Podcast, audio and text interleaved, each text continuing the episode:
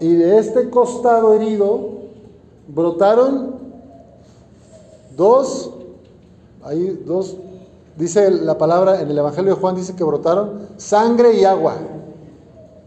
Sangre que representa la Eucaristía, el banquete. La imagen del Evangelio de hoy es un almuerzo con Jesús, compartir el pan, la sal, la vida. La Eucaristía para fortalecernos en el camino de la vida. Y el agua representa el bautismo, en la entrada a la comunidad de fe, a la iglesia, que es el cuerpo místico de Cristo. La idea es que podamos ser un solo corazón, una sola alma. Los primeros discípulos, las primeras hermanas y hermanos de comunidades compartían todo en común, ¿verdad? Lo que tenían, lo poquito, lo mucho. De modo, dicen los hechos de los apóstoles, que a nadie le faltaba nada. A nadie tampoco le sobraba, pero nadie se quedaba con hambre, nadie se quedaba con frío. Todos tenían un lugar donde dormir. Hoy vemos en la narración de San Lucas, de los Hechos de los Apóstoles, que los primeros apóstoles, pues ellos predicaban el Evangelio. Lo que vinieron a hacer aquí Raúl y David y los coros y otra gente que vino, pues era a predicar el Evangelio, anunciar la buena noticia de Jesús crucificado, resucitado, que es nuestro Salvador, que es el amor, que es la ternura, que es la divina misericordia del Padre.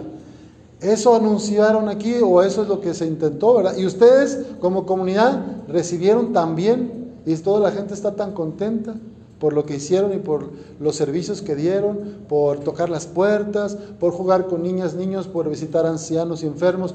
Todo lo que hicieron ustedes levantó mucho el espíritu de la comunidad. Predicaron con su ejemplo, con su testimonio. A veces más que palabras, son nuestros gestos, el saludo, bueno, en este texto de, los Hechos de los Apóstoles vemos que ellos enseñaban en nombre de Jesús, pero no les gustaba a los fariseos, a los sumos sacerdotes, a los miembros del Sanedrín, no les parecía. Y le dicen, les hemos prohibido enseñar en nombre de ese Jesús. Sin embargo, ustedes han llenado a Jerusalén con sus enseñanzas y quieren hacernos responsables de la sangre de ese hombre. Y Pedro, a la cabeza, de los apóstoles con los demás contestaron, primero hay que obedecer a Dios y luego a los hombres. Nosotros estamos predicando porque es lo que Dios nos está pidiendo. Eh, somos apóstoles. Recordar que la palabra apóstol significa enviado. Tú eres apóstola, apóstola, apóstola, apóstola. eres enviada. La misión empieza en la Eucaristía en los sacramentos, en la liturgia de la iglesia, pero no se acaba ahí. La misión se vive allá, en la familia, en el trabajo, en la calle, en los lugares donde nos movemos. Ahí es donde se va a ver quiénes están viviendo en el Espíritu de Jesús resucitado. Porque es bien fácil venir a la iglesia y darnos golpes de pecho, ¿verdad? Y hacer muchos rezos. Pero si allá afuera no vivimos en verdad, no vivimos con justicia, no contagiamos el amor, sino más bien contagiamos amargura, andamos chismeando, andamos criticando, pues ¿dónde está el resucitado? Ahí más bien parece el patotas, ¿verdad? El que anda trabajando. Vamos a pedirle al Señor que nos ayude a ser hombres y mujeres, como aquí dice Pedro, nosotros somos testigos. Testigos quiere decir que lo vieron, que lo acompañaron y que se llenaron de su espíritu. Por eso ellos no tienen miedo de predicarlo, no tienen vergüenza. Y dicen que estos se enojaron tanto los miembros de Sanedrín que los mandaron a azotar, los mandaron torturar y les prohibieron hablar en nombre de Jesús. Y luego los soltaron. Ellos se retiraron del Sanedrín, felices de haber padecido aquellos ultrajes, golpes, escupitajos, etcétera por, en, el nombre del Señor. ¿no? Y nosotros, cuando, cuando alguien nos critica, a veces por una palabrita ya andamos ahí. Ay, es que me vio feo. Ay, es que me retiró el saludo. Ay, es que no me saluda la vecina. Ay, a los primeros apóstoles, mujeres también, hombres y mujeres, las azotaban, las golpeaban. Y salían y volvían a predicar a Jesús con su vida. Vamos a pedirle al Señor que nos dé esa valentía, esa fortaleza, pues para permanecer en medio de un mundo herido, difícil, con mucha injusticia, y ser signo de su resurrección. Yo estoy seguro, y les voy a preguntar ahorita, ¿dónde vieron a Jesús resucitado? Durante la misión de la Cuquita en Semana Santa, a ver, cuéntenos, dos o tres de ustedes, ¿dónde experimentaste la presencia de Jesús resucitado? ¿En qué circunstancia, en qué personas, en qué lugar, en qué momento? Así que tienen la palabra. ¿Quién nos quiere compartir?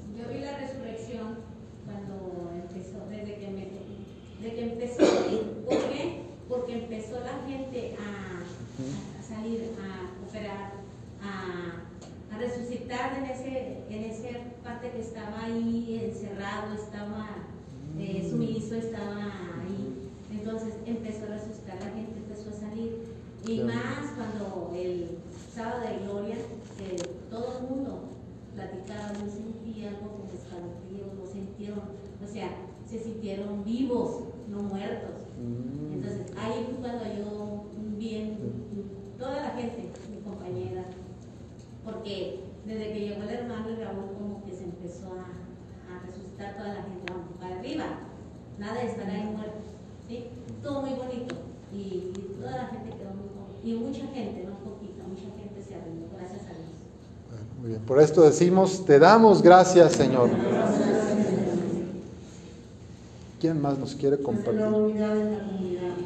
la comunidad muy unida, este, muy este, dispuesta a servir ofrecer, cuando les, decíamos que si quieren ayudarnos a apoyar a compartir, como el jueves el pan, después del sábado de gloria, pues hay una, una cenita para todos, todos de una u otra manera se nos hizo un, muchísima comida y compartieron, toda la gente estaba muy se me figuró en esos, de los hechos de los apóstoles, donde todos compartían, toma tú, toma y Bendito Dios para mí, a mí misma.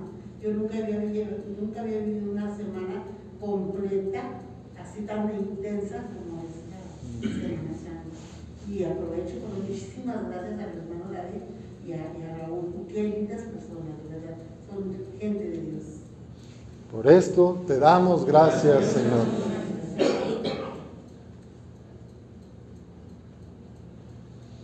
¿Quién más nos quiere compartir en dónde se sintió el resucitado?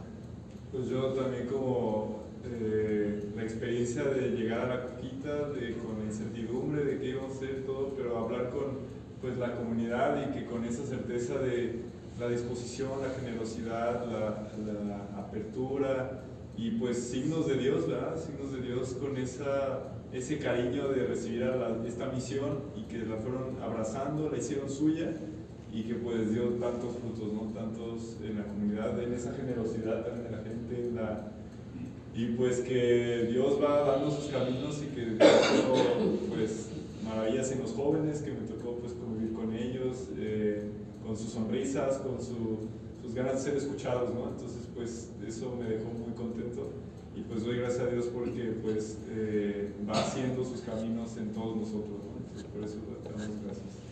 Te damos gracias, Señor. Si me permite, este, nos quedó también a, pues mucha satisfacción y, y, por la prueba viviente de que sí resucitó Dios en esta comunidad. Tenemos tres muchachas para, que quieren ser catequistas, tenemos otras dos discípulas más en el grupo y pues eh, seguimos ayer se hizo un pequeño festival para los niños aquí en el gimnasio y tuvo mucha gente, muchos niños, mucha gente que apoyó y mucha gente que participó. Qué Por esto te damos gracias, Señor. Pues ahí está, miren, ahí están algunos frutos de la misión que todos ustedes trabajaron, cultivaron, sembraron echaron las redes, ¿verdad? Ahí ya hay dos catequistas que se integran, discípulas que quieren servir. A lo mejor sale luego un coro aquí, ¿verdad? Y ustedes los pueden ensayar. Bueno, el chiste es que la comunidad pues vaya renovándose. Eh, el liderazgo de Pedro es el primer papa, ¿verdad? Es el primer papa. Y él, así dice el Evangelio, dice, voy a pescar. voy a pescar. Y ya todos los demás le dijeron, ah, nosotros vamos contigo también. Porque sabían que él era un hombre sacrificado de trabajo y que le daba la... Pues no pescaron nada toda la noche. Bueno, ustedes sí pescaron esta Semana Santa, por lo que escucho. Sí hubo buena pesca. Pero no hay que dormirnos en nuestros laureles, ¿verdad? Tenemos que seguir buscando maneras de traer a Cristo a, la- a las personas que están sufriendo. O de llevarle a Cristo a esos hombres, a esas mujeres tristes que viven solos, deprimidos, enfermos. Pues que el Señor nos ilumine, nos ayude para compartir eso, el pan, la escucha, la presencia nuestra con los que más lo necesitan. A Pedro le dice Jesús al final, yo te aseguro, después de que le preguntó tres veces, ¿me amas? Y le dijo, apacienta mis ovejas, es, encárgate de la comunidad. Aquí hay varios Pedros y, bueno, Petras, son Petras, porque hay que encargarse de su familia. Tu, primer misión es tu casa, la iglesia doméstica. Pero luego ya vienen las vecinas, ¿verdad? Entonces hay Pedros y hay Petras. Cada quien tiene una misión de pastoreo, de apacentar el rebaño. No crean que nada más el Papa, los obispos y los padrecitos y las monjas. Cada una, cada uno de ustedes, todos son apóstoles enviados, por lo, tanto, todos los enviados también tenemos que apacentar a otros y, y a pastorear. Y eso nos hace ser el testimonio de que Cristo vivo y entonces venga más gente a conocer, a servir. Pues vamos a pedir al Señor que no nos gane la apatía, que no nos gane el miedo, que no nos gane la oscuridad cuando viene la tiniebla, aunque que una pandemia, que otra ola de no sé qué, o lo que pueda venir de crisis económica, que no nos rindamos, que volvamos a tirar las redes y que el Señor viva en nuestra, en nuestra comunidad. Todo esto lo pedimos a nuestro Padre por intercesión de nuestra Madre Santísima, Nuestra Señora del Refugio. Así sea.